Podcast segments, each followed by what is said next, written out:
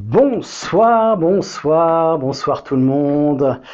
Bonsoir, j'espère que vous allez bien, que vous avez passé une bonne semaine. Là, il fait un petit peu froid, alors c'est pour ça que j'ai euh, un petit thé chaud avec moi, ou plutôt un grand thé chaud. Hein, et euh, ce magnifique, je ne sais pas si vous avez euh, fait le sapin de Noël, vous, eh bien, moi, il est prêt, voilà. bienvenue, bienvenue chez moi dans, cette, dans ce cadre, dans ce décor féerique de Noël. Et oui, on y arrive, hein, on y arrive. Alors, je vais juste m'assurer que tout est bien lancé. Voilà, c'est partout. On est en direct sur toutes les plateformes. Euh, Centre Aurora, euh, Open Synapse, on va être ensemble pour à peu près une heure, euh, comme d'habitude. On a pris l'habitude de faire des lives un peu ah bah voilà, qui ont, qui ont de la consistance. Euh, voilà, on passe un, petit temps ensemble euh, pour développer des thématiques, des thématiques euh, qui, bah pour certaines, nous sont chères. Parfois, c'est c'est vous qui nous proposez ces thématiques et, et puis bah, on vous aide au mieux. On essaie de décortiquer ces thématiques au mieux pour que tout se passe bien dans le meilleur des mondes. Voilà, euh, bienvenue à la communauté Open Synapse euh, qui produit ces lives. Euh, merci et bienvenue aussi au centre Aurora qui coproduit, euh, et puis toutes les plateformes qui nous accueillent, euh, notamment pour la communauté Balthazar, pour euh, les, les directs sur les personnes de nouvelles pages, et sur toutes les plateformes, tous les réseaux sociaux. Bienvenue dans ce nouveau direct.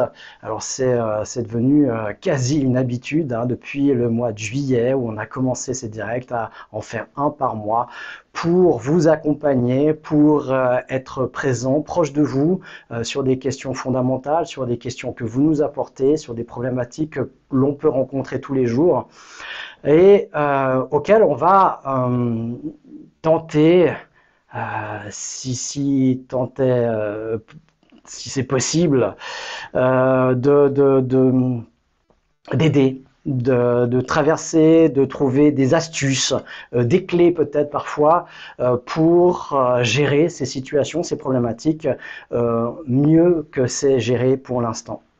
Voilà, et euh, là-dessus, on va s'appuyer sur des outils très concrets, des outils du, monde de l'hypnose, puisque c'est ma spécialité, euh, de la programmation neurolinguistique et euh, du coaching, et puis aussi eh bien, avec tous les outils qui sont à disposition sur Open Synapse, du développement personnel, du bien-être et des expériences personnelles aussi que je partage souvent avec vous par rapport à des problématiques que j'ai rencontrées qui sont communes ou qui résonne avec la thématique qu'on a choisie euh, aujourd'hui euh, dans nos lives, en fait, euh, avec des patients et puis qui ont peut-être avancé et résolu peut-être parfois même certaines problématiques. Et c'est comme ça qu'on arrive à avoir quelques clés de fonctionnement. C'est surtout tout ça de la connaissance de soi finalement. C'est de la connaissance de soi, euh, de la connaissance du fonctionnement de son cerveau et comment on peut optimiser euh, son fonctionnement par des, euh, applications de, de, compréhension du fonctionnement. Et du coup, eh bien, rendre sa vie plus facile, plus légère, plus attrayante, plus de bonheur dans sa vie, toutes ces choses-là qui permettent bah, finalement d'avoir une vie euh, plus épanouissante, plus heureuse. Et c'est tout ce que nous vous souhaitons. Alors, bienvenue encore une fois à toute notre communauté et c'est toujours un plaisir de faire ces, euh, ces lives, ces directs, même si c'est un peu de pression, même s'il y a beaucoup à gérer. Hein, vous pouvez pas vous imaginer tout ce qu'il y a, euh, tout l'envers du décor, tout euh, déjà la technique qu'il faut développer pour pouvoir être sur toutes ces plateformes en direct. Alors, ça paraît banal aujourd'hui parce qu'on a tellement l'habitude de voir beaucoup de gens s'exprimer de cette manière-là. Bah, je peux vous dire que c'est loin d'être banal et facile il faut beaucoup de connaissances, beaucoup de techniques, et c'est pas moi qui fais ça, hein, je vous rassure, c'est pas ma spécialité. Moi, c'est ma spécialité, c'est euh, les connexions du cerveau, et pas les connexions de l'ordinateur, même si je me débrouille un petit peu. Donc voilà, euh, bienvenue à ce live. C'est vraiment toujours un grand plaisir de me retrouver à ce moment-là et de pouvoir échanger, partager des connaissances qui ont pour moi révolutionné ma vie, qui m'ont aidé à à m'améliorer, à trouver mon bonheur, à trouver ma place dans le monde, euh, alors que ce n'était pas le cas. Et euh, voilà, certaines personnes qui me découvrent maintenant euh, on a peut-être l'impression euh, déjà que je sais tout, alors c'est pas vrai du tout, hein. ça c'est qu'une impression. Plus on, commence à creuser dans le domaine de la connaissance de soi, et plus on se rend compte de l'étendue de son ignorance. Alors je suis assez conscient de vraiment l'étendue de mon ignorance. Et en même temps, tout ce que j'ai déjà appris, eh bien, je, ça me permet d'appliquer ce qui m'est utile et puis de rendre ma vie heureuse, ma vie belle, telle que je l'entends moi, dans le sens de la beauté pour moi. Parce que ma beauté n'est peut-être pas, ou mon bonheur n'est pas votre bonheur. Et euh, ce qui est vraiment important déjà de définir, c'est votre bonheur et euh, de quoi il serait constitué. C'est déjà, euh, déjà la base. Voilà. Dès qu'on a commencé à comprendre quel était son bonheur, eh bien, on a la possibilité eh bien, de, l'envisager et puis de faire des choses pour l'acquérir, pour l'accueillir à l'intérieur de soi et avec soi et autour de soi. Donc voilà, et euh, c'est vraiment, pour moi, ça a été une révolution d'apprendre tous ces outils. voilà, c'est des grosses claques aussi, hein, des grosses claques de réveil. et depuis là, en changeant ma vie, euh, par la force des choses, par la réflexion, eh bien, j'ai tourné euh, une page, une page à ma vie euh, d'avant, et avec bonheur, avec parfois une pointe de nostalgie à ce moment-là, alors que ça a très vite passé ça, euh, mais beaucoup de courage aussi, c'est ce qu'il faut, beaucoup de courage pour toutes les personnes qui euh, sont dans des transitions de vie. Eh bien, effectivement, euh, ce qui, le, le, premier, la première chose à avoir, c'est du courage, évidemment. courage du changement, parce qu'il y a toujours une partie à l'intérieur de nous qui préfère une situation pourrie qu'il connaît qu'une situation qui de toute façon pourrait être mieux, mais qui n'est pas encore présente, qui n'est pas là. Donc, euh, toutes ces choses qui ont révolutionné, ma vie, eh bien, j'ai commencé à les apporter autour de moi, à, réveiller les gens. Alors, ma foi, ça passe par des petites claques, parfois des grosses. Euh, des fois, on n'est pas apprécié à cause de ça. Effectivement, ben oui, mais euh, des, réveils en, toute douceur, le réveil est toujours un réveil. Donc il y a des moments, ben c'est pas toujours agréable de sortir de son lit quand il fait froid. Euh, et pourtant, c'est ce qui permet de vivre des aventures dans la journée. Euh, donc il faut passer par des petits moments qui sont pas agréables. Euh, dans la vie pour pouvoir avancer, pour pouvoir construire ce dont on a besoin ou ce dont on a envie. Et donc j'ai apprécié à le faire autour de moi et c'est comme ça que c'est devenu une vocation. Et c'est pour ça qu'on fait ces, directs pour euh, justement euh, apporter de manière gratuite. Voilà, c'est gratuit. Euh, c'est alors souvent quand c'est gratuit, ça n'a pas de valeur. Il y a plein de gens qui, qui, vont regarder les cinq premières minutes, qui nous ont déjà quittés parce que ça fait déjà cinq minutes et qui voilà, qui reviendront plus là-dessus. Ok, c'est vrai que c'est beaucoup plus facile de zapper de s'installer devant la télé, puis euh, d'avoir la télécommande et 50, 60, 70 chaînes à disposition euh, et, manger de la pizza que de tout à coup se poser des questions, se, réveiller à soi-même. ça passe toujours par un moment qui est pas toujours, qui, est un peu de flottement, un petit peu désagréable comme ça, euh, de se réveiller à soi-même. Et voilà, il y a des gens qui sont avec nous et qui sont restés. Bah, bravo, bravo, parce que peut-être, vous risquez peut-être euh, d'avoir euh, un déclic, euh, une clé, une compréhension qui va apparaître par-ci par-là, pas forcément de moi, parce que de toute façon, ça viendra toujours de vous. Hein, c'est pas moi, moi je vais être un révélateur de quelque chose et qui va faire connexion avec autre chose qui s'est déjà passé dans votre vie et qui va faire une, un état de présence, une lumière, un éveil. Et, c'est tout ce que je vous souhaite et c'est vraiment euh, ce que j'aimerais euh, vous apporter et euh, c'est pour ça qu'on est là. Et je parle de on parce que effectivement je suis pas tout seul. Tout seul, je pourrais pas faire ce genre de choses. Il y a une équipe avec moi et donc euh, c'est pas que je me parle à la troisième personne ou voilà, non, je suis voilà un individu voilà simple, on va dire simple, ouais, très simple. Et et euh, j'apporte des choses simples aux gens, mais pas simplistes, euh, qui ont de la valeur. Euh, enfin, j'essaye, et puis que ça fasse des connexions, et puis chacun va s'éveiller à ça en fonction de ses possibilités.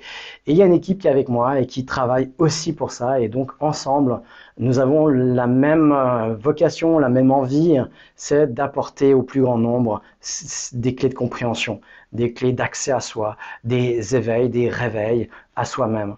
Alors, je parle pas, on reste dans des choses très très pragmatiques et concrètes. Et on, voilà, on va pas surfer sur les dimensions où, euh, bien qu'on pourrait, mais euh, là on va rester assez terre à terre. Euh, c'est vraiment des éveils à soi-même, à une compréhension de soi. C'est ce qui m'a vraiment transformé dans ma vie, c'est vraiment l'apprentissage de l'auto-hypnose, qui, en l'espace de, de quelques heures, j'avais appris plus sur moi-même que tout ce que j'avais appris dans ma vie entière. Et euh, j'en avais déjà, j'avais déjà un certain âge. Alors pas que je sois très très vieux, mais voilà, ça commence à, ça commence à peser à se voir. Voilà. Euh, donc voilà. Donc euh, c'est pour ça que nous voulons partager ces choses-là avec vous et bah, vous apporter tout ça pour, pour, pour le meilleur, vraiment. Euh, être proche de vous, être proche des problématiques que vous rencontrez dans vos vies, dans, dans, dans ce que vous traversez. Et aujourd'hui, euh, nous avons décidé de parler euh, de cette période, justement, comment survivre aux fêtes de fin d'année, parce que c'est pas toujours une période agréable pour euh, tout le monde.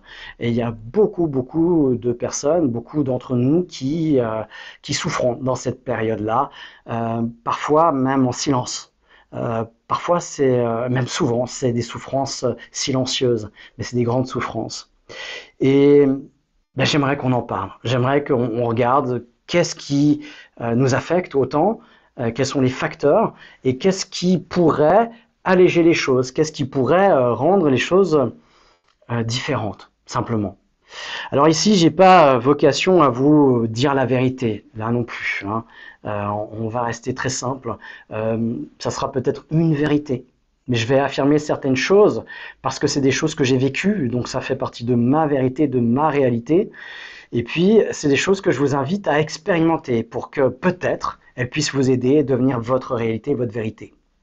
Mais en aucun cas, je vais vous dire c'est comme ça et c'est ça. Et si je vous donne l'impression de dire ça comme ça, revoyez ça, c'est pas mon intention.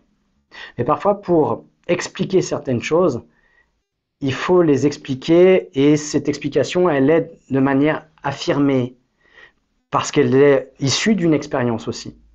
Parce que tout ce que je vous raconte, si c'est des, faits, des, des, des, des, certitudes par rapport à, ma réalité, eh bien, c'est que j'en ai fait l'expérience. C'est que je l'ai éprouvé à quelque part.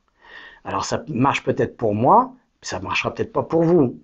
Bon, ben ça, ok. Et c'était justement, vous pourrez le savoir que si vous testez, si vous le faites. Et voilà.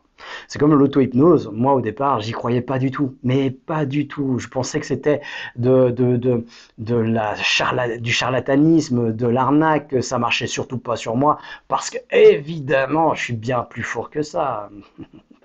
le nombre de personnes que j'entends dire ça. Euh, Aujourd'hui, j'en ris, mais j'étais comme ça. J'étais la même chose. Et je ris de moi quand je me, je me revois dans cette période-là. Ouais, mais euh, ça marche pas sur mon cerveau, évidemment, parce que je suis pas contrôlable, moi. Bien plus fort. Mais oui, et puis quand j'ai commencé euh, à m'auto-hypnotiser, je l'ai fait vraiment sans y croire. Et c'est là où c'est génial, c'est qu'il n'y a pas besoin d'y croire. Souvent, on entend dire, ah ouais, pour l'hypnose, il faut y croire pour que ça marche. Pas du tout. Pas du tout, parce que c'est technique. Donc euh, voilà. C'est aussi simple que ça. Faites gaffe, parce que là, je vais vous implanter une idée dans votre tête. Alors faites attention. Ne pensez pas à un éléphant rose. Et je vous l'ai déjà fait. Et puis ça marche encore. Et eh ben voilà. Donc ça marche forcément. Pourquoi? Parce qu'on utilise un mécanisme du cerveau qui là, en l'occurrence, est la non-compréhension de la négation. pour une partie du cerveau. Et après, il y a l'autre qui vient après et qui doit euh, traiter l'information telle que la grammaire l'a exprimée. Mais l'idée est implantée déjà quand même. Donc euh, attention, je ne vais pas euh, vous asséner des vérités, prenez tout ça avec des guillemets, on n'oublie jamais de mettre des guillemets, et c'est pour ça que je le précise aussi ici dans mon discours. Mettez tous des guillemets à tout ce que je dis et vérifiez. Voilà, n'en faites pas un dogme ou une parole sainte, je ne suis, pas saint, et loin de là, très très loin de là. Euh, je, euh, je, ne vais pas non plus vous apporter des solutions toutes faites, c'est plus euh, de la réflexion, des pistes pour creuser, des, des de l'information, peut-être parfois juste de l'information, effectivement, une idée qui peut faire germer quelque chose et quelque chose de concret, d'applicable. Et c'est ce qu'on va essayer de chercher quand même dans ça. Euh, donc ces idées, elles sont à expérimenter. Euh, on a quelques nouveautés euh, dans notre communauté Centrora Open Synapse. Eh bien, on a la nouveauté que je vous avais déjà présentée dans les derniers lives. c'est notre coffret, notre coffret. voilà, donc on a fait un coffret spécial pour mincir, pour ceux qui veulent mincir, donc avec un petit livret explicatif, avec euh, tout ce qu'il y a euh, à savoir, avec euh, le code d'accès à la formule complète. Et puis, on a quatre objets à l'intérieur pour faire trois ancrages en plus des deux qui sont le visuel et l'auditif que vous aurez toujours avec OpenSynapse, euh, l'application. Et puis après, vous avez un pendentif euh, magnifique où vous pouvez mettre de l'huile essentielle pour réactiver toutes les séances, tous les bienfaits des séances que vous aurez suivies avec cette odeur, avec l'huile essentielle qui est faite exprès pour, que vous retrouverez nulle part ailleurs. C'est vraiment une, une odeur qui est faite pour ça. Euh, la pierre de sérénité, c'est pour le kinesthésique. Vraiment, en touchant la pierre pendant les séances et en les touchant après, eh bien, ça va activer tout ce qu'on a ancré sur le plan du toucher, euh, pendant la séance et quand on a besoin d'un petit coup de pouce, eh bien il n'y a plus qu'à toucher la pierre dans la vie de tous les jours quand on n'est pas dans la séance d'hypnose. Et puis on a des dragées, des bonbons qui euh, ont une particularité, qui sont à base de thé et qui se collent sur le palais. Du coup on peut les faire en séance, on peut les prendre pour faire un ancrage gustatif et les retrouver aussi euh, dans la vie de tous les jours. voilà, et c'est des bons, très très bons. Voilà notre magnifique nouveauté. Je tenais à vous la présenter. Donc, elle est disponible. Vous pouvez la commander sur Centrora avec toutes les explications aussi au dos. C'est une magnifique boîte en bois, un très bel objet qu'on a voulu vraiment euh, euh, faire avec beaucoup de soin. Et euh, voilà, pour vous accompagner dans vos séances d'hypnose. voilà, ça peut être aussi des idées de cadeaux de Noël, entre parenthèses. Donc, on a une autre nouveauté aussi. Euh, on a aussi dans notre communauté, ceux qui nous suivent, des personnes qui sont vraiment dans le besoin et vraiment démunies. Et on avait toujours envie, et c'est pour ça qu'est né Open Synapse, c'est de proposer nos services vraiment aux personnes qui n'ont pas les moyens d'aller chez un thérapeute.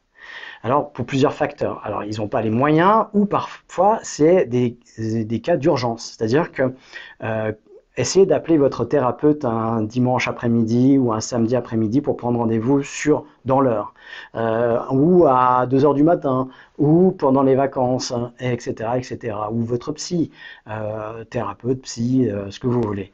Eh bien, vous aurez un délai de deux semaines, trois semaines, un mois, deux mois pour certains psys, et on vous répondra pas tout de suite eh bien, il était nécessaire d'apporter un soutien immédiat à des personnes et de qualité. Et c'est ce que nous voulons et c'est ce que nous offrons avec OpenSynapse, avec l'application, la, plateforme OpenSynapse et tous les outils qui sont avec. Donc c'est vraiment un soutien 24 heures sur 24, 7 jours sur 7 et à un coût, un prix vraiment abordable. On ne pouvait pas le faire gratuit, imaginez-vous. C'est euh, un investissement, vous ne pouvez pas vous rendre compte.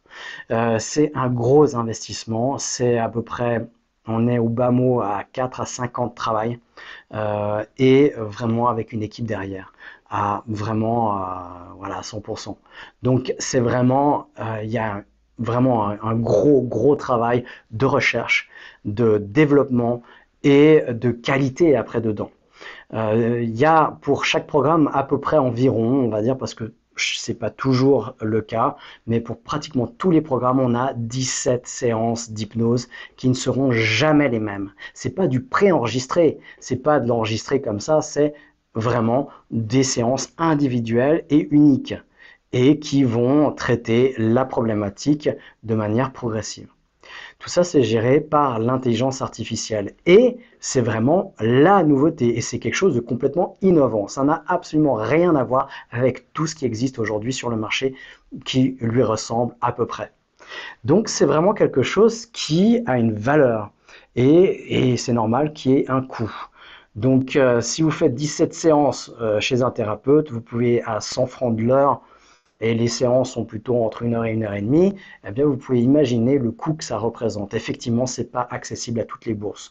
Alors en hypnose, il est rare qu'on ait besoin de 17 séances, hein, je vous rassure tout de suite. Hein. En cabinet, c'est à peu près 3-4 séances. Mais là, on n'a pas besoin d'aller euh, rapidement, on peut prendre son temps et puis on peut, euh, on peut étaler euh, tout ça avec avec un peu plus de conscience, un peu plus de, temps, un peu plus euh, travailler sur un autre aspect euh, qu'on n'aurait peut-être pas travaillé directement si on était en présentiel. Et donc voilà. Mais euh, alors nos produits, nos, nos, nos, nos, programmes, eh bien, ils ont une valeur, c'est le prix d'une séance d'hypnose un peu moins même. On a essayé de vraiment mettre le plus bas prix qu'on pouvait pour que effectivement ça puisse exister encore. Et, euh, et c'est encore parfois trop cher pour certains. Donc du coup, on s'est dit qu'on pourrait faire aussi euh, débloquer un fonds pour les plus démunis et pour ceux qui sont dans le besoin et qui ont envie et vraiment envie de, progresser, de s'en sortir, de régler certaines problématiques. Dans ce cas, écrivez-nous. Nous, nous avons ouvert un programme caritatif pour aider vraiment les personnes qui sont, euh, euh, qui, qui, sont vraiment dans le besoin et qui n'ont pas les moyens, euh, en faisant tous les sacrifices possibles. Donc voilà, alors on ne pourra pas payer tout, mais on pourra vous aider et financer une partie du programme, en tout cas, peut-être même une grande partie du programme. Ça, c'est ce qu'on est en train de mettre en place, donc c'est vraiment tout nouveau et c'est pour ça que je vous en parle dans ce début de live. Donc Pensez-y et puis parlez-en autour de vous, évidemment. Euh, parlez à, si vous connaissez quelqu'un qui euh, en a besoin, eh bien, ne le laissez pas comme ça. Euh, parlez-lui de la plateforme OpenSynapse, parlez-lui euh, des autres possibilités aussi de se former, de, la connaissance de soi sur le, euh, centre Aura. C'est la différence un peu entre les deux.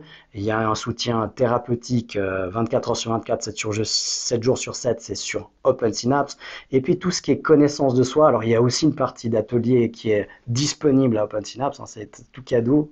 Et puis il y a une autre partie euh, vraiment, euh, vraiment sur l'enseignement, l'apprentissage de l'auto-hypnose, le coaching mental euh, et plein d'outils dérivés pour apprendre à gérer son cerveau, à gérer ses émotions, à gérer la communication. Ça, c'est sur le centre trait. Voilà. Alors, comment c'est pour vous cette période de Noël? Ah, C'est pas toujours facile. Pourquoi? Parce que hum, c'est parfois une période de mélancolie, de tristesse. Ça nous renvoie à notre enfance. Parfois une enfance heureuse, parfois une enfance difficile. Hein, on se sent peut-être un peu triste. Il euh, y a des personnes qui me disent que ça les rappelle euh, l'absence d'une personne euh, chère. L'absence d'une personne chère par le décès, quelqu'un qui est décédé, et Dieu sait si on en a eu des décès hein, autour de nous euh, ces trois, quatre dernières années. Voilà, donc on a tous, on est tous un peu touchés par ça. Et même si la personne n'est pas décédée dans cette période-là, eh bien cette période où on se réunissait, où on se retrouvait, eh bien c'est comme le révélateur de cette absence. Ça la met encore plus en lumière. Et donc du coup c'est effectivement plus difficile. Et si euh, pris par le euh, l'énergie du quotidien, pris par, par tout ce qu'on a à faire, ben on n'y pense pas. Bien à ce moment-là, il y a comme un ralentissement, comme euh, ben voilà, c'est la période d'hibernation pour la nature, et nous faisons partie de la nature. Donc il y a quand même un ralentissement chez nous. même si là on est en pleine accélération pour pouvoir ralentir justement dans cette période-là, période des fêtes de, fin d'année. Eh bien, tout ça, c'est quelque chose qui nous renvoie à notre intériorité, qui nous renvoie à notre connexion à nous-mêmes et qui nous renvoie eh bien, à l'absence des personnes qui nous sont chères. Et c'est pour ça qu'on peut se retrouver un peu triste. Euh, voilà, il n'y a pas aussi pas forcément que des décès, euh, des séparations, divorces, des familles qui, euh, qui éclatent.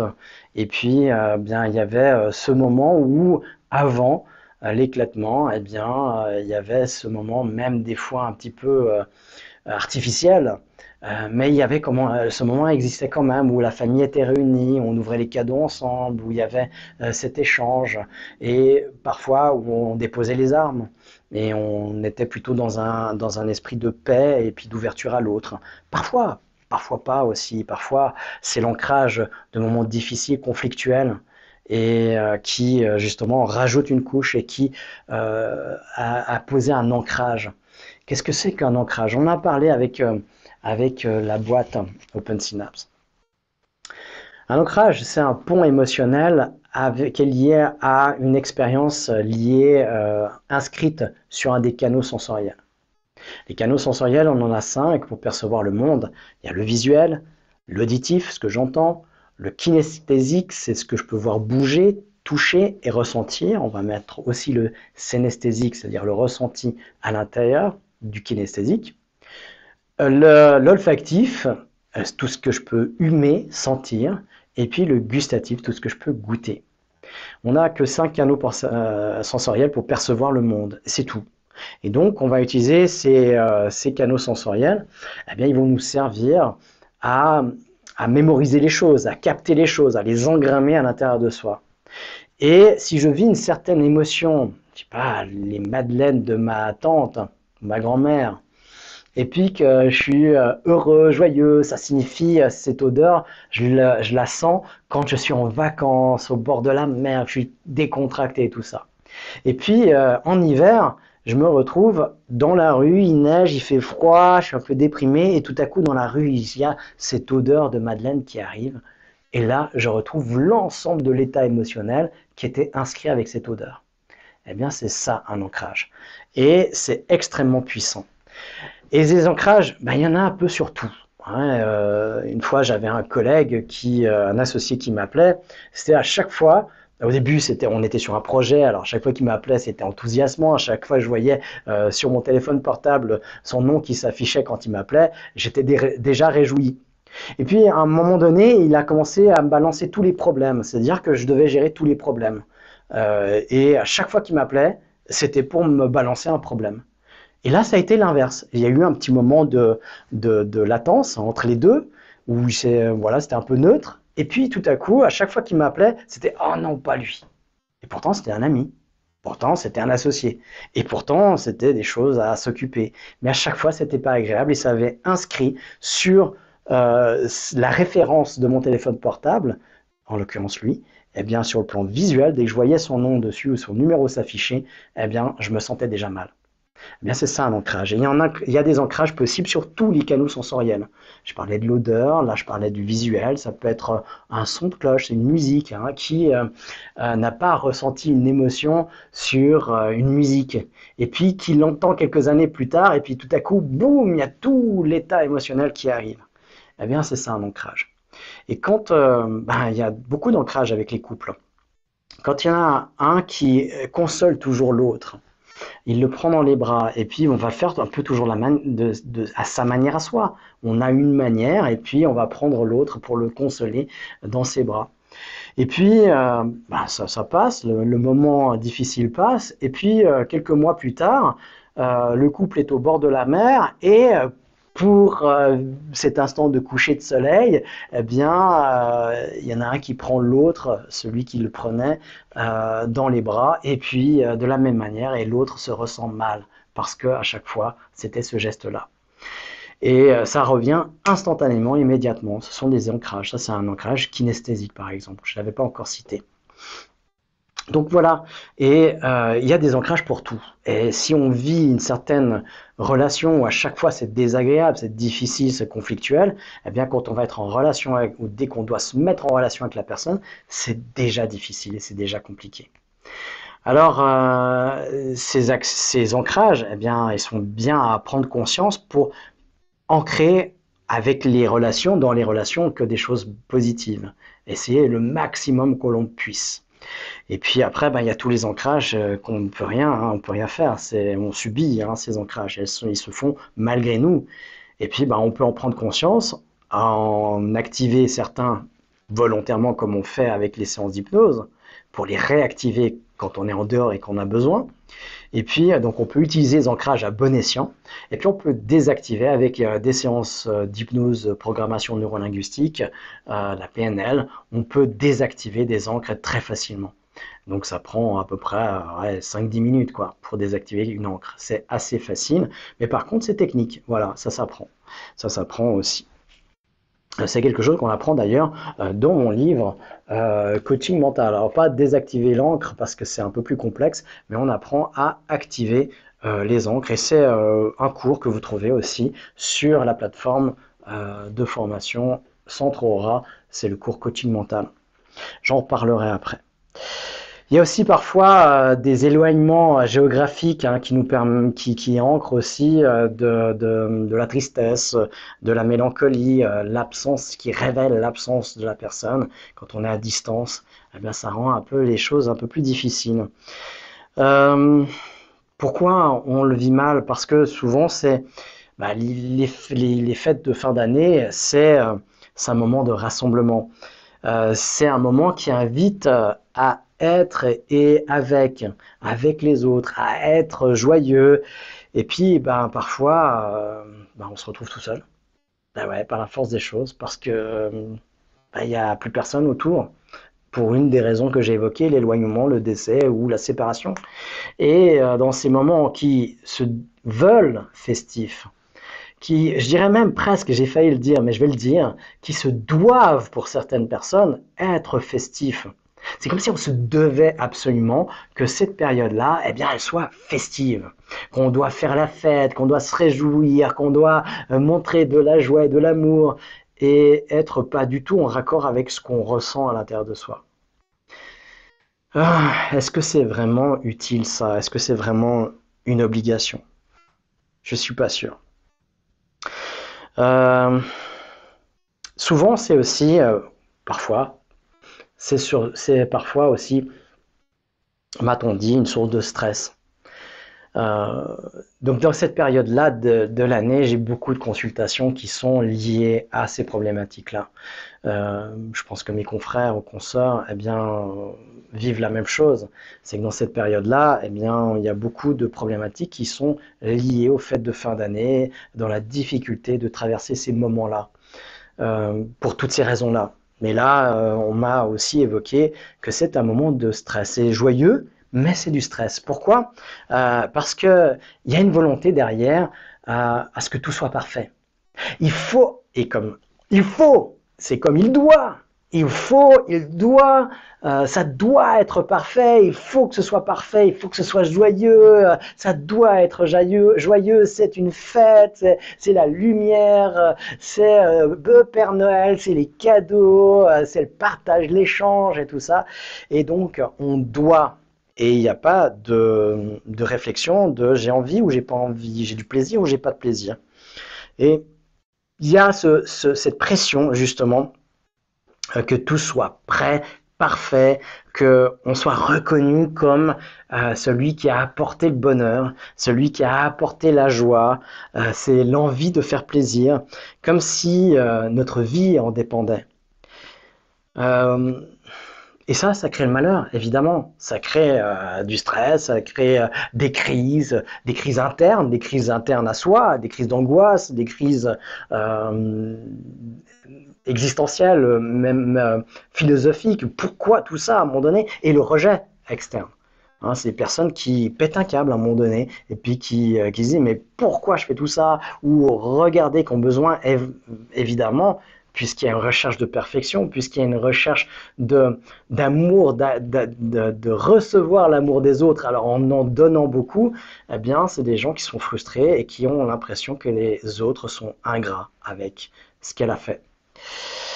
Euh, il y a aussi euh, bien euh, cette période qui n'est pas facile pour une raison évidente et, puis qu'on se met parfois pas toujours en conscience, bah, c'est l'hiver.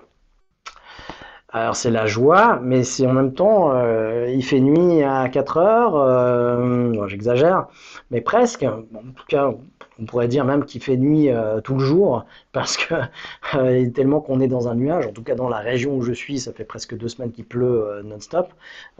J'exagère aussi un peu, mais on est un peu là-dedans. Aujourd'hui, on était dans un nuage non-stop. Hier aussi, il a plu toute la journée. et c'est au bout d'un moment, ça peut taper sur le moral, suivant comment on se laisse atteindre par ça. Mais en même temps, on ne peut pas vraiment s'en défendre. Parce que c'est exactement la même chose que ne pensez pas un éléphant rose. Ben, il pleut, on sort, puis il faut, faut s'habiller, il faut prendre un parapluie, on est mouillé, il fait froid, euh, et tout ça va nous affecter dans notre non-verbal, qui va nous affecter euh, à l'intérieur, et souvent dans notre discours intérieur, donc les histoires qu'on va se raconter.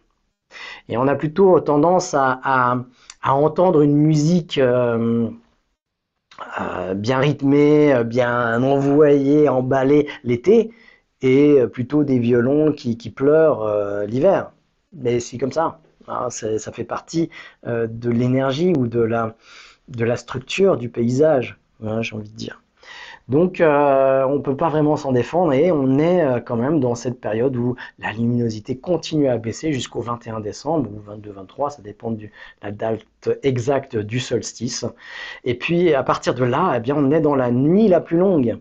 Et à partir de là, eh bien, on remonte, mais on est quand même dans cette période pendant un mois euh, entre l'avant et l'après, dans cette période la plus sombre de l'année et qui, euh, même si on fait la fête pour justement conjurer ça, pour amener la lumière euh, qui n'est plus à l'extérieur, à l'intérieur, avec la bûche, la bûche de Noël, c'est ça, hein, c'est d'amener la lumière à l'intérieur, donc se retrouver aussi avec sa lumière intérieure, eh bien euh, c'est ce qui nous manque, et c'est ce qui nous manquera là-bas. Et si on n'arrive pas à réveiller cette lumière intérieure, eh bien on va être dans la tristesse et dans la, euh, dire dans la douleur, hein, pour euh, généraliser euh, en termes de, termes exacts, quoi, de, terminologie.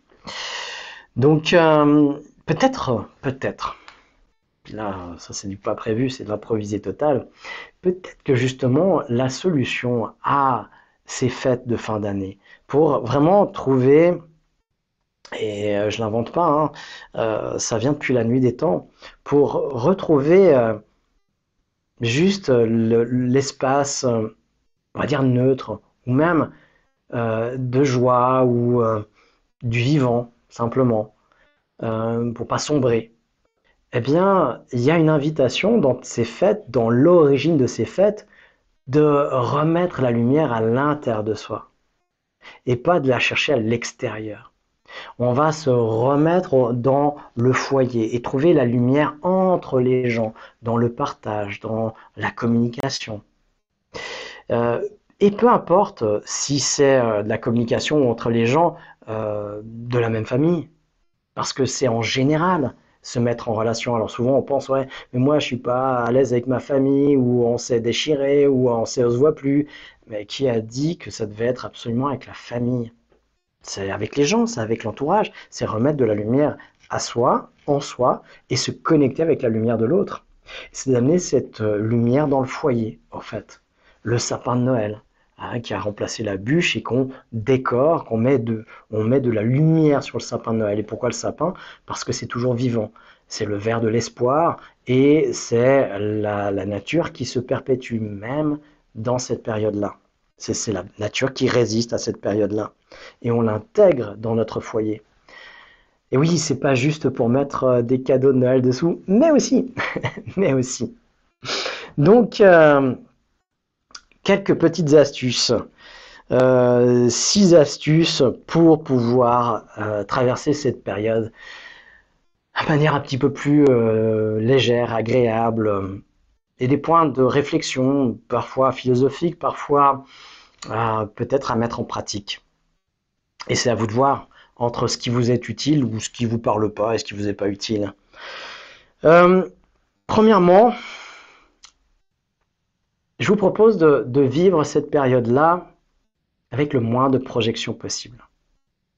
De vous remettre dans l'instant présent, de vous réaligner avec le là maintenant. Pour ceux qui sont avec moi ou ceux qui reverront le, différé, eh bien, là maintenant, dans cet instant-là où vous m'écoutez, vous me regardez, là ça va. Quel que soit ce qui se passe dans votre vie actuellement, dans le passé, ce qui s'est passé, ou ce qui pourrait se passer, là, maintenant, ça va. Ça va. Ça va. Et eh oui. Et pour moi aussi. Même euh, si j'ai des épreuves à traverser. et Dieu sait si euh, cette année 2023 m'en présente. Bah, là, je suis avec vous. Et ça va. Je respire, je suis bien, je suis au chaud, euh, il neige, il y a un beau sapin derrière moi et ça va. Et ça va. Et ouais, ça va. Ça va bien même. Donc si on se remet dans le moment présent, eh bien, peut se rendre compte que là, maintenant, ça va. Mais le maintenant, là, maintenant, il est déjà plus loin que celui de premier que j'ai dit. Donc déjà sur peut-être une minute, eh bien ça va. Alors si c'est même le foutoir ou la grosse merde dans ma vie, là pendant une minute, ça a été. Puis là, maintenant encore, pour l'instant ça va. Et je peux calculer comme ça le nombre de minutes qui vont bien. Et puis me rendre compte qu'au fait, il y a quand même pas mal de temps dans ma journée où ça va. Ben ouais, ça va bien Donc c'est revenir dans le maintenant, le là, ici et le maintenant. Ok? D'arrêter de projeter sur le futur comment ça va être le Noël, le Nouvel An et tout ça, et puis peut-être euh, juste vivre le moment présent, et puis voir ce qui se présente. On peut se projeter, projeter un petit peu, puis il y a peut-être euh, pour certains des, fêtes qui sont très établies, très construites, pour d'autres qui se retrouvent sous sol, eh bien c'est de trouver des astuces pour être tout seul si on en a envie. Ce bah, c'est pas une obligation encore. On peut être très bien tout seul chez soi pendant les fêtes de Noël et de Nouvel An. Et voilà, il n'y a pas d'obligation.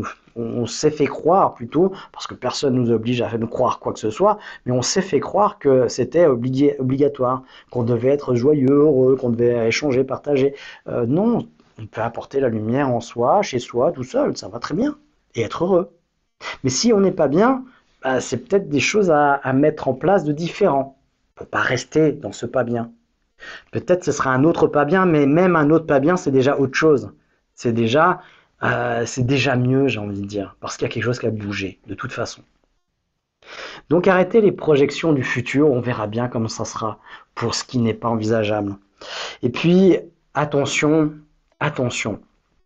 Et là, euh, c'est un concept très simple à, comprendre, puis en même temps très compliqué. Très compliqué, même dans la compréhension, je trouve. Parce qu'il y a tellement d'objections à ça. Et pourtant, et pourtant, je pense que s'il n'y a qu'une seule chose qui serait déterminante à comprendre pour changer l'entièreté de notre vie, ce serait ça. Pour moi, c'est la clé qui permettrait de tout changer. Tous les résultats, tout ce qu'on a et tout ce qu'on va avoir. C'est les histoires qu'on se raconte dans notre tête. C'est les histoires qu'on se raconte sur les événements, sur ce qui se passe, sur, sur notre état d'être. Euh, c'est la musique qu'on joue, les violons qu'on joue dans cette période quand il neige, puis je me retrouve tout seul. Et là, je joue des violons et puis forcément, les larmes coulent sur mon visage. D'ailleurs, c'est comme ça qu'on fait hein, pour, pour tourner des films pour les acteurs.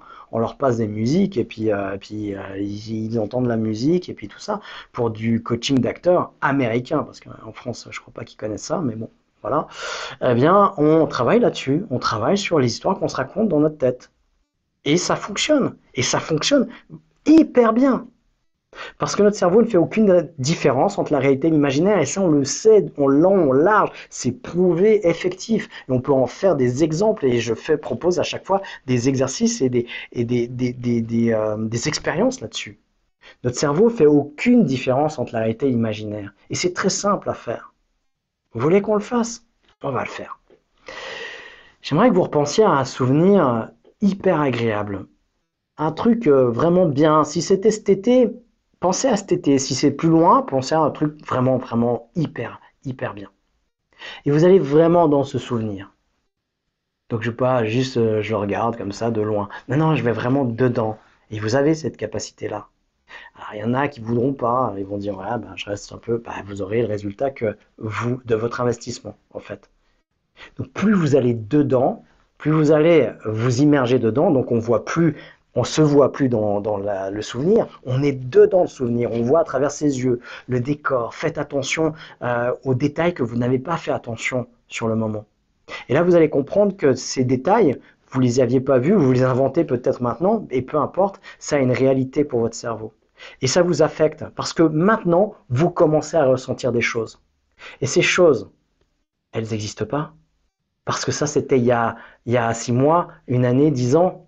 Parce que là, vous êtes chez vous, au chaud, et il ne se passe rien, à part m'écouter et d'être avec moi. Ça, c'est la réalité.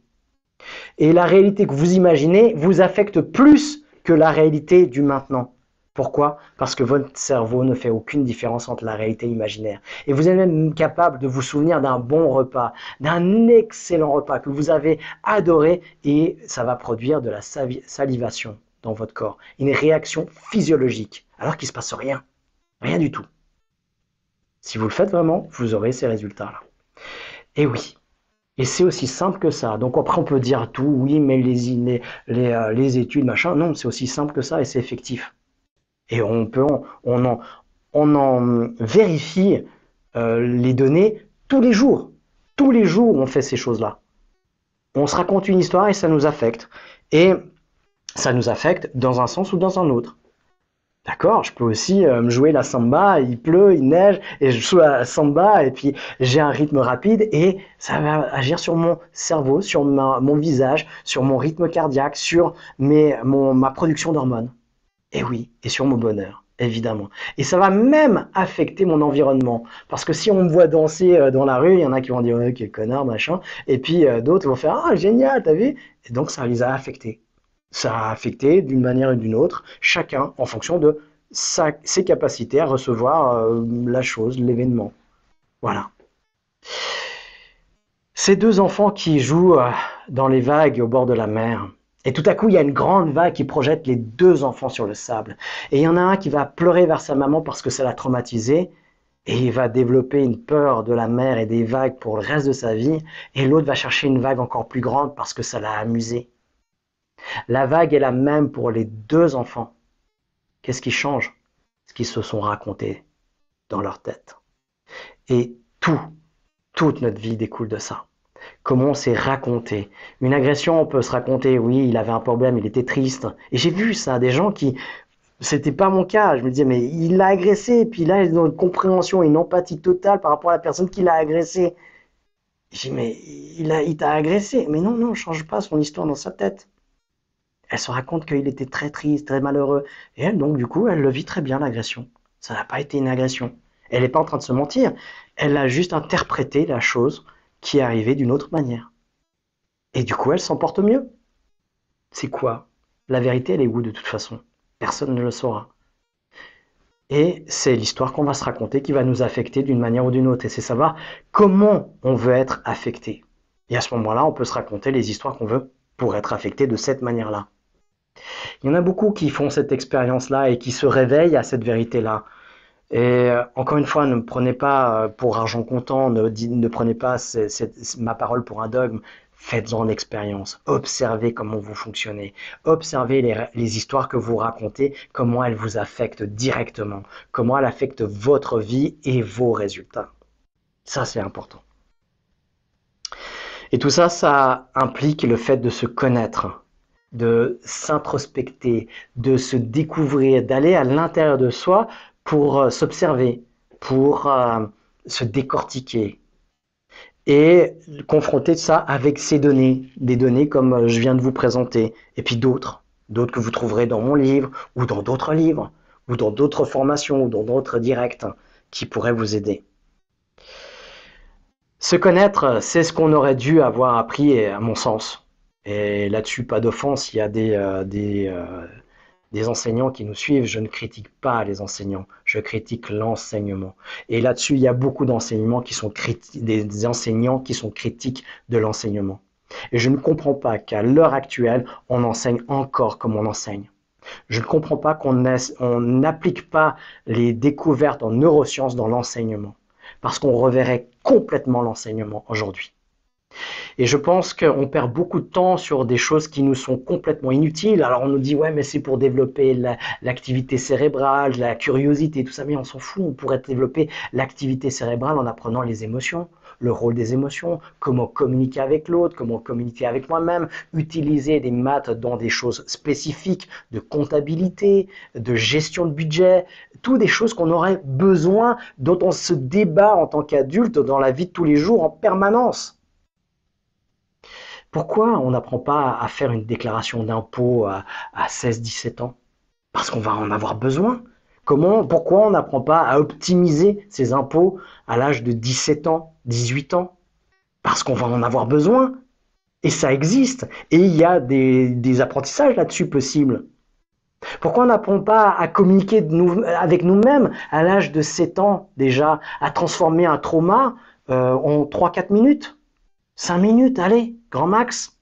Eh bien, tout ça, on aurait dû l'avoir appris à l'école. Et tout ça, alors pas tout, c'est euh, dans ce, livre, c'est le premier tome de trois tomes qui vont suivre. Le deuxième est en cours d'écriture, avec le cours qui va être monté en fin d'année et qui sera à disposition en début 2024. Et c'est pas un petit livre, c'est pas un, petit truc euh, juste pour euh, pour donner deux trois petits trucs et puis euh, faire de la publicité ou de l'argent. C'est pas comme beaucoup le font, un petit petit petit livre de 100 pages et puis puis voilà, on donne un petit petit truc comme ça, on vient chercher derrière. Non, là-dedans, il y a de la connaissance. Il y a à peu près, il y a 300 370 380 pages d'informations là-dedans. Et tout est utile. Tout est des choses que nous aurions dû avoir appris à l'école à partir de l'âge de 7 ans. Et ça, bah, c'est tout cadeau. Voilà, c'est, euh, oui. Euh, bah, par contre, il faut faire l'effort de lire. et oui, ma foi. Euh, oui, et on va dire, rien n'est gratuit à quelque part. Ah ben ouais, il va falloir faire l'effort de lire et puis de rentrer et puis d'essayer et de de rentrer dans les exercices et d'essayer, de tester. Voilà. Et on, voit que tout à coup, bah, il y a des choses qui rendent possible et on peut aller de l'avant, on peut aller ailleurs.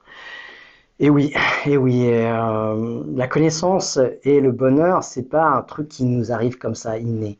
Non, les gens heureux, ils sont pas heureux, ils sont pas nés heureux, ils sont pas heureux comme ça, et puis c'est indéfini, et puis ils, ont, ils sont nés sur une bonne étoile. C'est ce qu'on veut nous faire croire hein, parfois. Moi, je croyais ça pendant longtemps. Puis après, j'ai compris, on m'a expliqué, je n'ai pas compris tout seul, on m'a expliqué, j'ai lu, j'ai travaillé, j'ai dépensé de l'argent, énormément d'argent en formation. Euh, j'ai plus de 1200 heures de formation en présentiel sur l'hypnose, uniquement l'hypnose, et tout le reste. Hein, euh, j'ai fait aussi une formation d'Oponopono, de, de, de, de, plein de choses aussi qui sont annexes, mais qui sont liées, parce qu'elles sont tous un point commun, c'est notre cerveau et notre bien-être. Et tout ça, eh bien, ça m'a permis de comprendre que le bonheur, ça se construit, ça se développe, ça se, ça se, s'entretient, ça s'entretient en permanence et que c'est pas quelque chose qu'on reçoit une fois et puis, euh, puis on l'a pour toute la vie. Pas du tout, pas du tout. Donc se connaître, c'est vraiment essentiel et c'est ce que je vous souhaite vraiment et c'est ce que on essaye de vous apporter à travers ces directs. Et euh, c'est pas la, connaissance de soi qu'on essaye de vous apporter, c'est l'envie euh, de vous connaître davantage, d'aller creuser, l'envie de d'en savoir plus, l'envie d'en avoir plus. Voilà. Euh, pour certains, Survivre à cette période de Noël, c'est un site, c'est une invitation aussi, quand elle est vécue de manière dépression, de dépressive, de tristesse, ou même de mélancolie, c'est qu'il y a une partie de notre cerveau qui nous transmet une émotion. Là aussi, je vous invite à comprendre les émotions. Et sur la plateforme Open Synapse, dans la plateforme de formation en ligne Centrora, on a une formation complète sur les émotions pour comprendre l'utilité des émotions. Parce qu'elles ne sont pas là pour rien. Elles ont un sens. C'est le premier niveau de communication de notre inconscient qui veut nous transmettre un message pour qu'on agisse, pour nous faire agir d'une certaine manière. Et la tristesse, bah, c'est un messager qui veut nous dire quelque chose, qui veut nous dire tourne la page, fais le deuil, il y a quelque chose qui est terminé. Il y a une partie de notre cerveau qui a compris, mais qui n'est pas toujours alignée avec l'autre partie de cerveau. Alors, ça ne veut pas dire qu'il a toujours raison. J'ai un exemple, par, exemple, je suis triste avec ma, ma compagne. Est-ce que ça veut dire que mon cerveau, il a compris que c'était terminé, qu'il faut que je la quitte? Non, pas forcément le, cerveau, il est en train de me dire, si ça continue comme ça, il y a quelque chose qui joue pas, bah, il va falloir tourner la page. Donc c'est pas encore établi. Par contre, euh, j'ai, euh, je perds, euh, je perds une personne que je connais, que j'aimais bien, et je suis triste. Bah là, c'est révocable. D'accord? Il va falloir tourner la page. Donc il y a toujours une part de d'absolu ou de relatif. Et il faut faire la distinction entre les deux. D'accord Donc, euh, le deuil, eh bien, c'est vraiment tourner la page. Parfois, c'est le deuil d'une personne, parfois, c'est le deuil d'une personne dans cet endroit, la distance. Parfois, c'est le deuil d'une situation. Parfois, c'est de la famille, parfois, c'est un déménagement, parfois, c'est autre chose. Donc, c'est faire le deuil, le deuil de ce qui nous manque et ce qui peut-être n'arrivera plus. Donc, on tourne la page. Dans les phases de deuil, je ne vais pas m'étendre trop là-dessus. Il y a euh, bah, euh, Elisabeth, Kubler-Ross qui a développé énormément de compréhension sur, euh, sur les phases de deuil.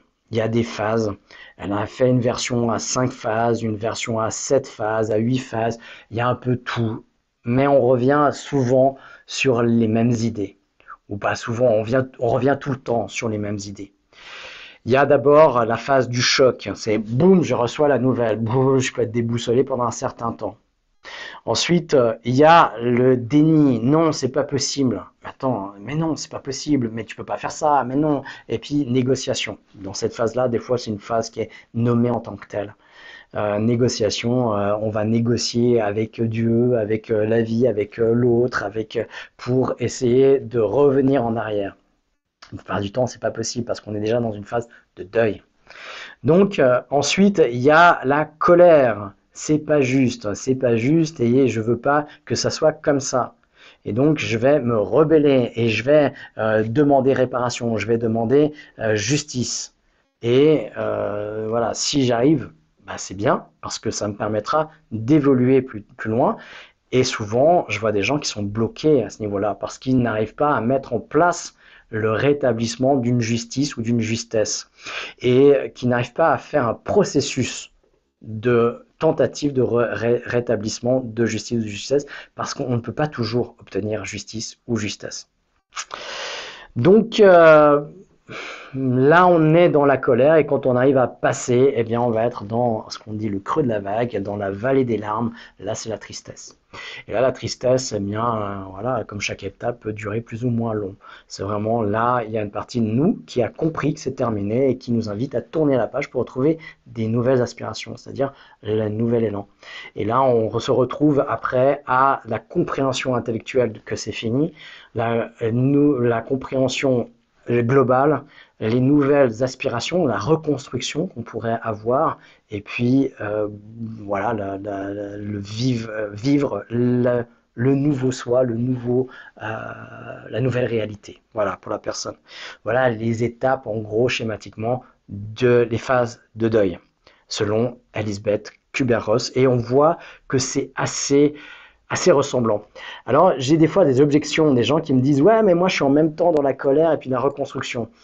Et en cherchant avec ces personnes-là, eh ben, on s'est rendu compte qu'au fait, c'était dans un deuil, il y a souvent plusieurs deuils de, à faire. Par exemple, euh, pour quelqu'un qui perd son boulot, eh il y a le deuil du boulot, il y a le deuil des collègues qui peuvent se faire à des stades différents, qui peuvent, pour certaines étapes, pour certains sujets, aller plus vite que pour d'autres. Et donc ça crée des, euh, euh, des, différences et l'impression qu'on est dans deux, deux, phases différentes. Et c'est pas une impression, oui, on est dans des phases différentes, mais pour des sujets différents aussi. Donc ça suit toujours son cours, mais c'est des sujets, il y a dans le même deuil plusieurs deuils à faire. Donc, euh, pour faire de deuil, eh bien, on suit ces parties-là. On peut avoir de l'aide aussi. Je vous recommande, si vous êtes dans des deuils, d'avoir de, l'aide psychologique. Allez euh, voir un psy, euh, traiter. Moi, je vous inviterai à aller plutôt vers un psychothérapeute, un thérapeute qui va traiter le deuil. Une phase de deuil en thérapie, alors il n'y a pas de généralité qu'on peut faire, mais on peut avancer beaucoup en l'espace de quelques séances. Vraiment, et quelques séances, c'est pas 20 ou 30. Hein. En 3, 4, 5 séances, on peut vraiment avancer euh, euh, de manière très concrète et euh, se rendre compte physiquement, émotionnellement de l'avancée. Après, pour des deuils de personnes décédées, mais pour toutes les, tous les deuils, hein, dans la psychologie, dans le DSM, euh, ce qui est normal, euh, considéré comme normal, c'est un deuil de six mois. Au-delà de six mois, ça devient une pathologie. Alors, je remets un contexte, euh, et j'ai eu le cas, une personne qui a vécu ouais, 50 ans avec son conjoint, son conjoint meurt, et une année après, elle est toujours triste. C'est pathologique surtout s'ils s'aimaient et puis ils n'étaient pas un couple conflictuel, eh ben, je trouve ça un peu dur. Hein. Ben, moi, je trouve pas. Je pense qu'un deuil de 2-3 ans, ça peut être, euh, ça peut être normal. Hein, et peut-être même pour le reste de sa vie. Hein. ça peut être euh, normal d'avoir perdu 50 euh, ans de partage et de plus pouvoir le faire. C'est une révolution totale. D'accord? Donc, voilà, on ne peut pas fixer des délais, des, ça dépend du deuil de chacun, ça dépend de l'action euh, aussi de l'inconscient. Hein, je vous ai parlé, euh, je crois, une fois de cette personne qui était en dépression parce qu'elle avait raté euh, un solde, une paire de chaussures en solde. Et dès qu'on règle le problème, il n'y a plus de dépression. Mais pourquoi Ça a eu un impact, mais peut-être plus fort qu'un deuil d'un individu? Ben, on ne sait pas. Ça, c'est l'inconscient. Même la personne ne comprend pas. Hein. Ben, elle ne le fait pas exprès. C'est son inconscient qui a réagi comme ça. Donc, euh, prendre conscience qu'il faut faire le deuil qu'il y a des deuils à faire et que c'est possible qu'on peut être aidé là-dedans, qu'il y a des étapes de deuil, des phases de deuil et qu'on peut être aidé. Donc faites-vous aider si besoin est. Demandez euh, du soutien. Et la plateforme Open Synapse est là dans le forum, dans l'accompagnement, euh, dans les tandems de soutien. Vous pouvez avoir dans le tandem de soutien une personne qui vous est attribuée de manière anonyme pour vous et pour lui et qui vous vous, vous, vous retrouvez sur la même problématique. Et tout à coup, vous pouvez parler de cette problématique et vous soutenir. Alors attention, parce que c'est à double tranchant, on peut s'enfoncer à deux en parlant de la problématique et en voilà, en s'enfonçant, en en rajoutant, en se racontant des histoires les plus tristes les uns que les autres, ou bien on peut se remonter.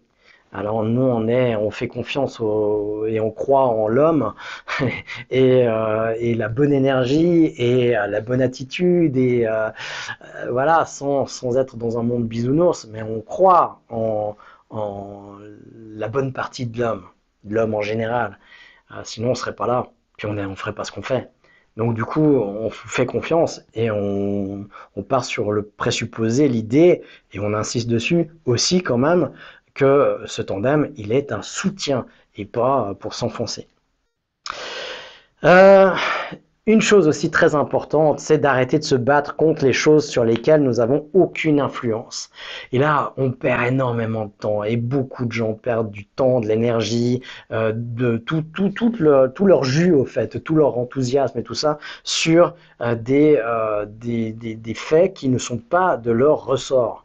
Hein, je, donne tout le temps cet exemple, je suis pris dans un bouchon sur la route et euh, de m'énerver sur le bouchon, d'essayer de savoir pourquoi il y a un bouchon, pourquoi ça m'arrive à moi, est-ce que ça va m'aider? Est-ce que ça va aller, faire aller plus vite la voiture? Mais non, rien du tout. Ça va même me mettre dans, un état qui ne sera pas propice après pour pouvoir vivre l'événement que j'ai à vivre après. Et euh, du coup, on fait quoi alors? Eh bien, on agit sur ce qu'on peut agir, sur, sur quoi on peut agir. Et la seule chose dans un bouchon que je peux agir, c'est sur moi. Donc je peux écouter de la musique, je peux envoyer un message, je peux téléphoner à quelqu'un, je peux euh, regarder mon téléphone si c'est bloqué complètement, attention, hmm, sur la route, le téléphone. Je peux me chanter une chanson, je peux faire de la méditation, faire des respirations, de la cohérence cardiaque. Je peux faire énormément de choses qui vont agir sur moi. Mais sur le bouchon, je ne pourrais pas agir. Du coup, ça va pas agir non plus sur le bouchon, évidemment, mais ça va agir sur ma vie d'après, après le bouchon je vais plutôt être zen et je vais pouvoir profiter du moment présent, de l'après. Et je suis pas en train de me préparer après, non, je me prépare là maintenant.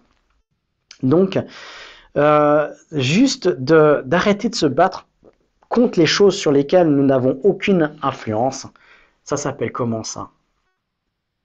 Ça s'appelle quelque chose de tout simple que la plupart des gens recherchent. Ils le savent, qu'ils ont besoin de ça, mais ils savent pas comment euh, l'acquérir. Bah, ça s'appelle le lâcher prise. C'est ça, le lâcher prise.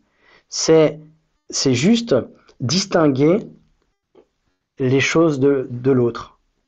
Ce sur quoi, de faire la différence entre les deux. Ce sur quoi j'ai de l'influence et ce sur quoi j'ai aucune possibilité d'influence. Si j'arrive à distinguer les deux et à me concentrer sur ce que j'ai comme influence, ça s'appelle le lâcher prise, tout simplement. C'est-à-dire, lâcher prise, c'est pas rien faire et laisser couler c'est faire juste ce qui est nécessaire, ce qui est à notre portée et ce qui va agir pour nous ou sur nous. Donc voilà. Donc euh, lâchez prise. Agissez seulement sur ce quoi vous pouvez agir. Dans les fêtes de fin d'année, eh bien, vous pouvez pas vous battre contre les fêtes. Donc de vous dire pourquoi il y a ces fêtes, pourquoi c'est qui, pourquoi pas, vous dire de ma famille et tout ça, c'est des histoires que vous racontez et ça fait quoi? Bah, Ça vous enfonce dix fois plus. Vous voulez être enfoncé? Vous voulez être déprimé? Oui? Bah continuez. Non? Eh bien, changez votre discours interne. Et vous pouvez pas vous battre contre les fêtes, contre, euh, contre euh, le, marketing, contre les cadeaux, contre tout ça. Vous pouvez, vous, changer d'attitude. Si vous ne voulez pas faire de cadeaux, bah, dites que vous ne voulez pas faire de cadeaux, que vous, voulez euh, donner un autre état d'esprit à cette fête. Vous avez votre choix et votre mot à dire aussi. C'est aussi l'affirmation de soi. Se respecter. Et on va y venir aussi.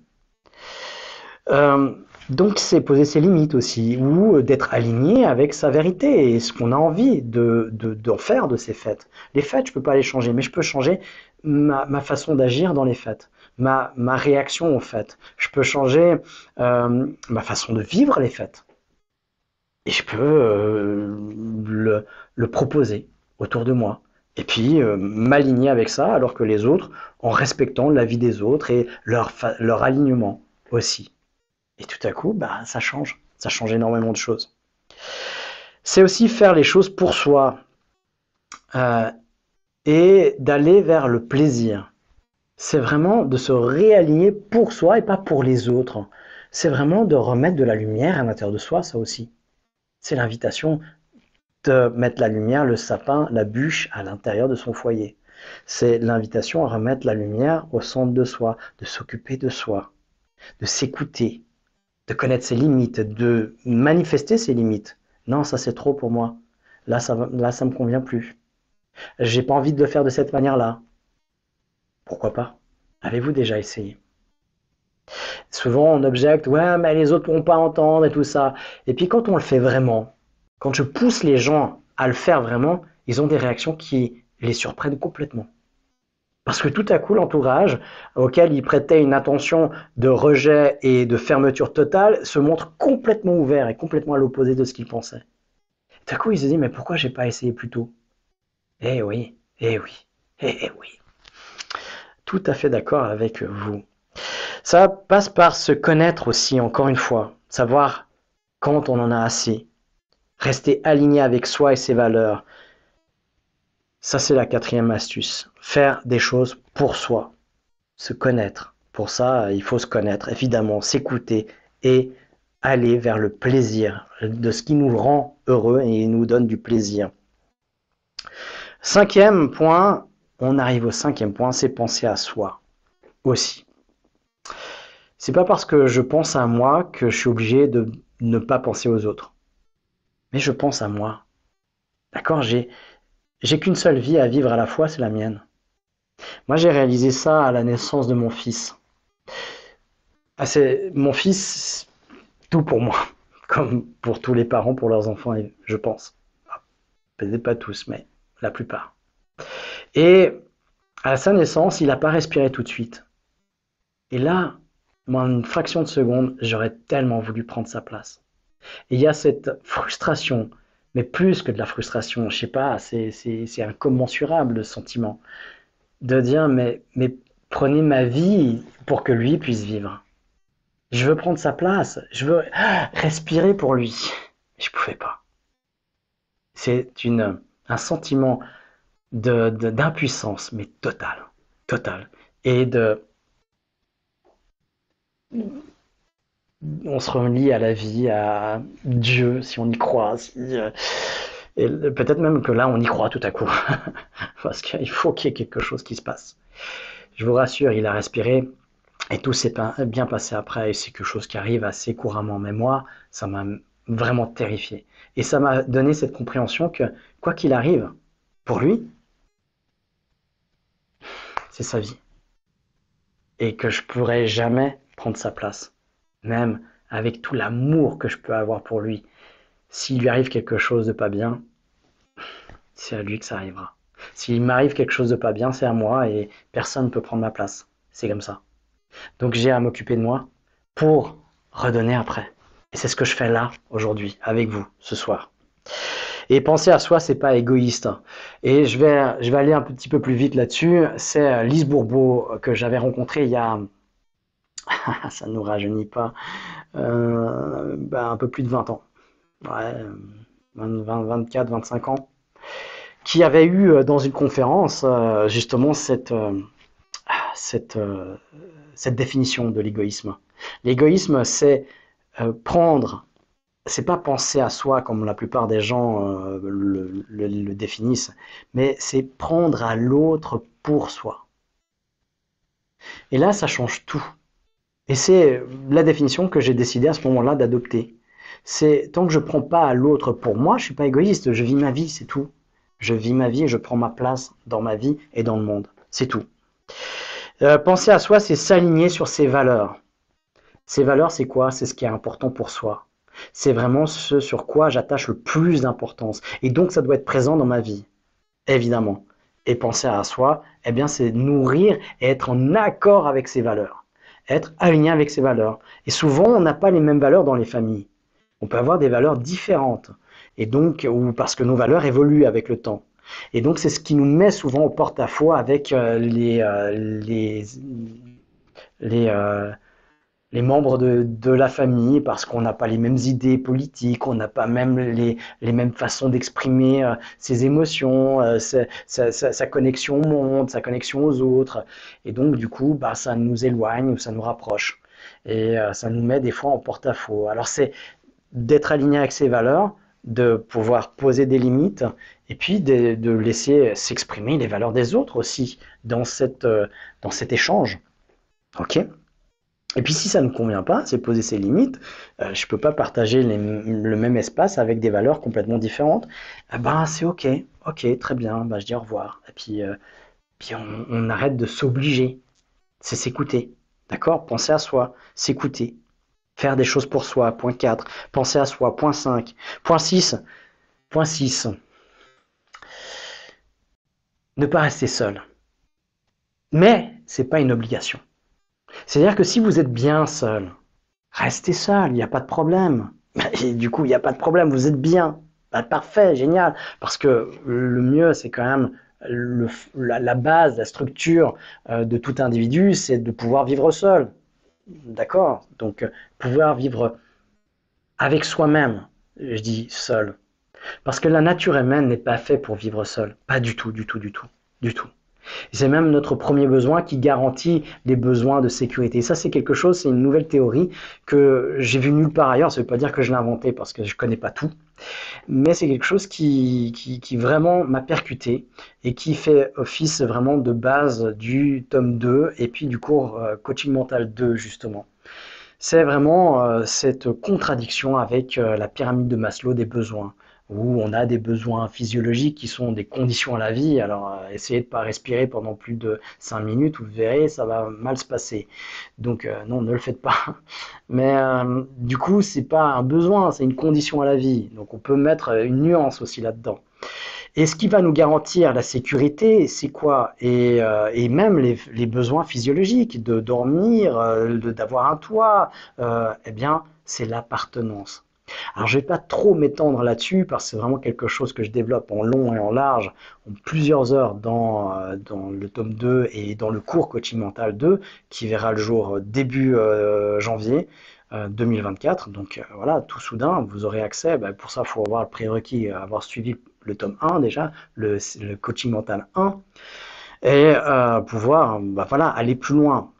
Et là, on comprend que justement, c'est l'appartenance à un groupe qui va nous garantir les besoins physiologiques de premier niveau. Alors, pas respirer évidemment, mais euh, la sécurité, se reproduire, euh, manger, dormir, boire, euh, avoir un toit et, et la sécurité. Et, et, et, tout ça, ça va nous permettre de nous épanouir plus tard. Mais c'est euh, depuis la nuit des temps, l'homme est une espèce grégaire et donc elle se réunit depuis la nuit des temps en tribus, en regroupement. Et c'est comme ça qu'on doit notre survie. Et c'est ce qui se passe dans la société, c'est ce qu'on a toujours fait, et c'est ce qui se produit encore. Il y a des villages, des villes, euh, des routes qui mettent en connexion, des pays, et pourquoi on s'est réunis comme ça, toujours en bande? Eh bien, c'est pour nous garantir notre survie. Donc, euh, euh, on n'est pas fait à la base pour être seul, pour vivre seul, pas du tout, pas du tout. Et donc, euh, du coup, eh bien, c'est pour ça aussi qu'on se sent mal quand on n'est pas dans un groupe, quand on est rejeté. La plus grande douleur, c'est l'ignorance, c'est le rejet, c'est quand on, on, nous met en dehors d'un groupe ou d'une communauté. C'est la plus grande souffrance qui puisse, que puisse avoir psychologiquement un être humain. Et ça, c'est vraiment... Euh, pourquoi? Parce que c'est notre premier besoin qui nous garantit notre survie de manière complètement inconsciente. Et si on le met au conscient, ben on peut se mettre, on peut euh, revoir ces niveaux-là et euh, jouer avec. Et puis en être les décideurs et savoir un peu comment, comment les réajuster et comment en tirer le plus de profit possible. Je ne parle pas des gens ni des groupes. Hein. C'est d'être profit, c'est d'être heureux pour soi. Ok Et donc, euh, c'est euh, se mettre en relation avec les autres. Et il n'y a pas seulement la famille. C'est pas parce qu'on n'est pas d'accord, on est séparé de notre famille qu'on n'a plus rien. Il y a plein d'associations, il y a plein de regroupements.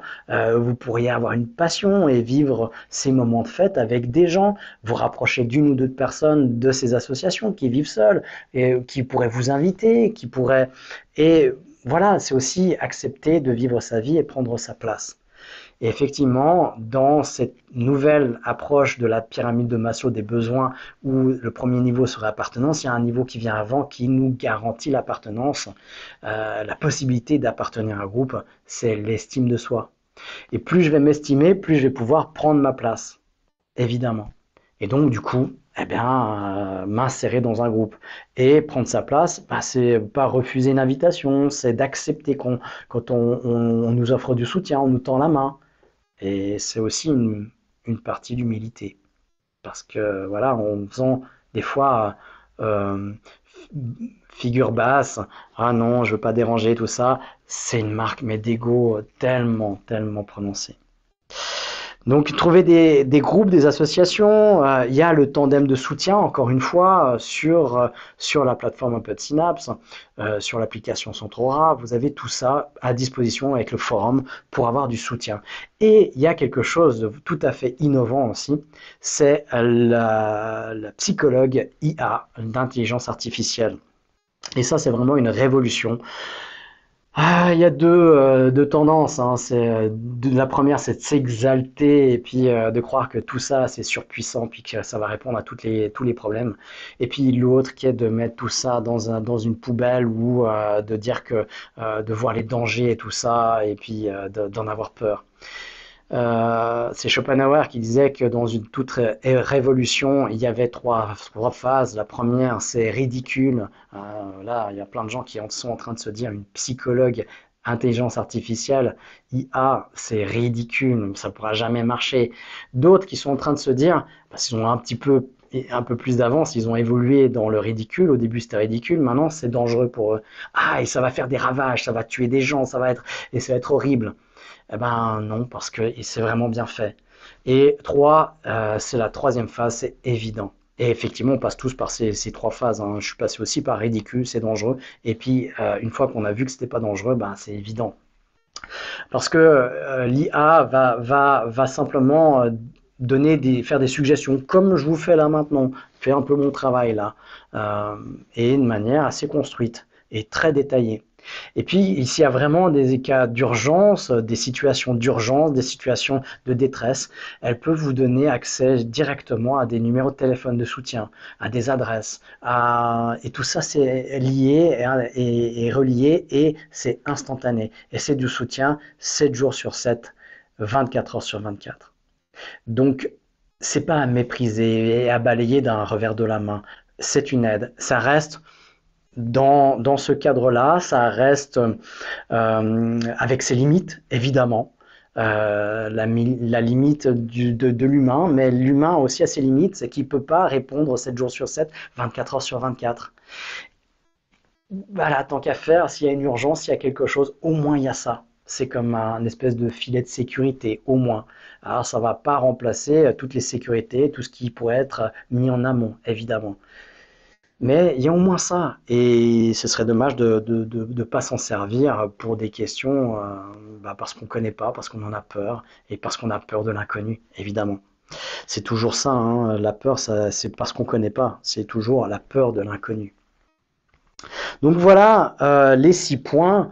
Euh, et on est là pour vous soutenir, évidemment, hein, dans, dans ce Restez pas seul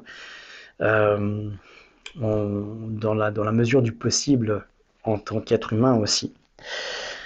Euh, premier point, je les récapitule. Vivre le moment présent. 2. Faire les deuils qui sont nécessaires. 3. Arrêter de se battre contre les choses sur lesquelles nous n'avons aucune influence. 4. Faire les choses pour soi. 5. Penser à soi. Et 6. Ne pas rester seul si cela nous est douloureux.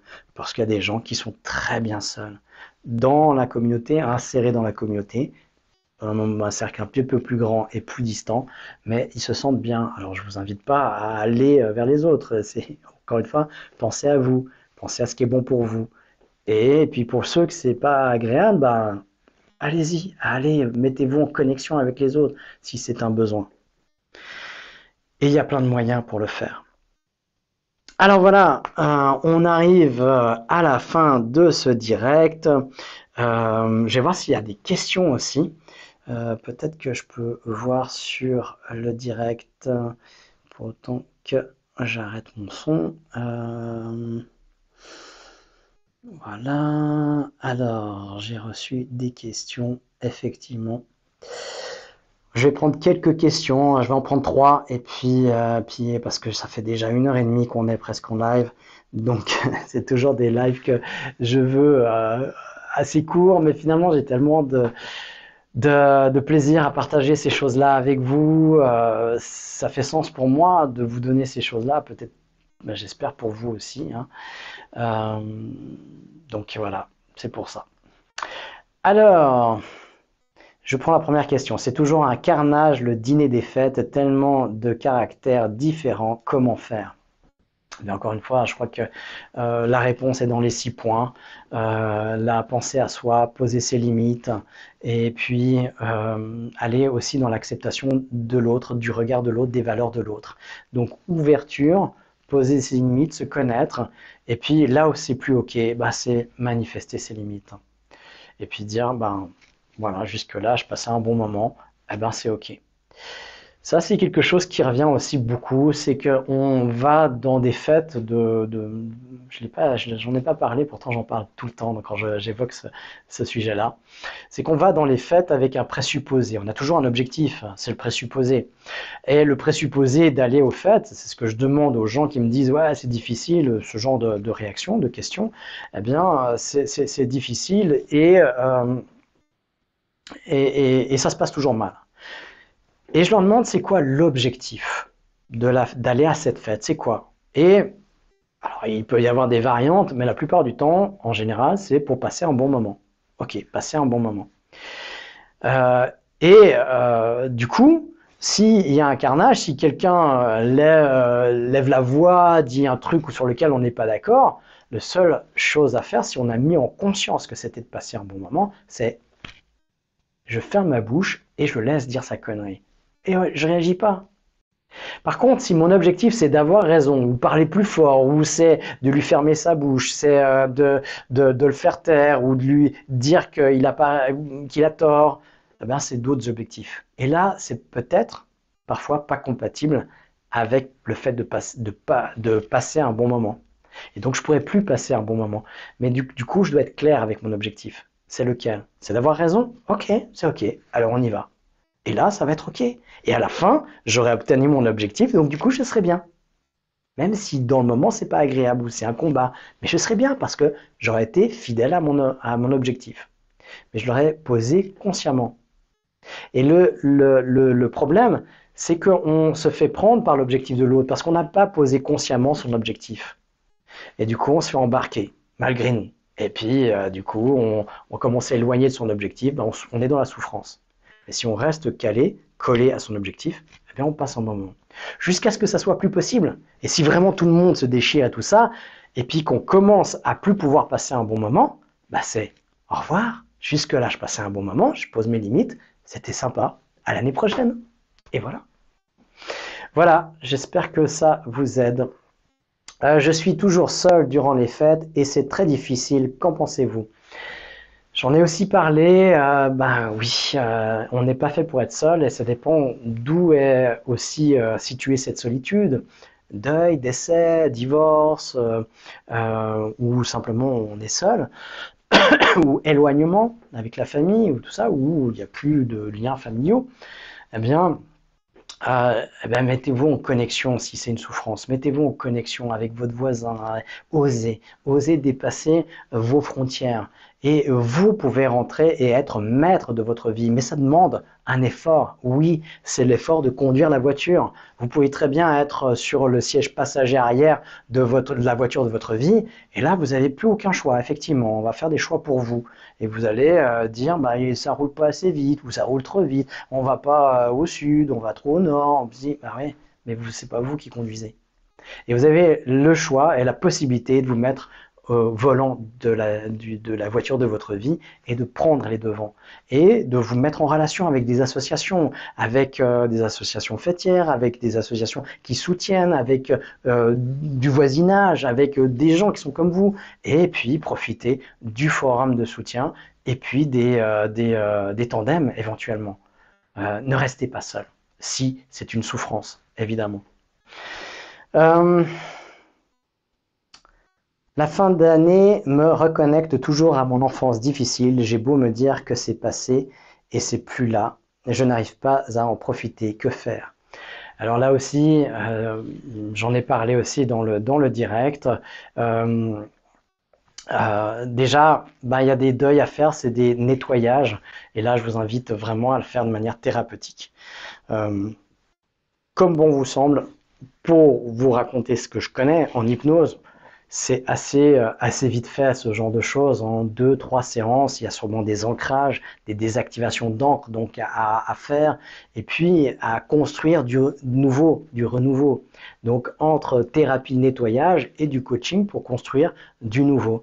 Donc euh, les deux, euh, voilà, en quelques séances d'hypnose, en quelques séances globales thérapeutiques avec l'outil d'hypnose, vous pourrez très bien sortir de ça. Alors ne restez pas là-dedans, vous pouvez vraiment aussi vous en sortir et changer complètement votre vie. Maintenant, c'est une question de choix, de priorité aussi.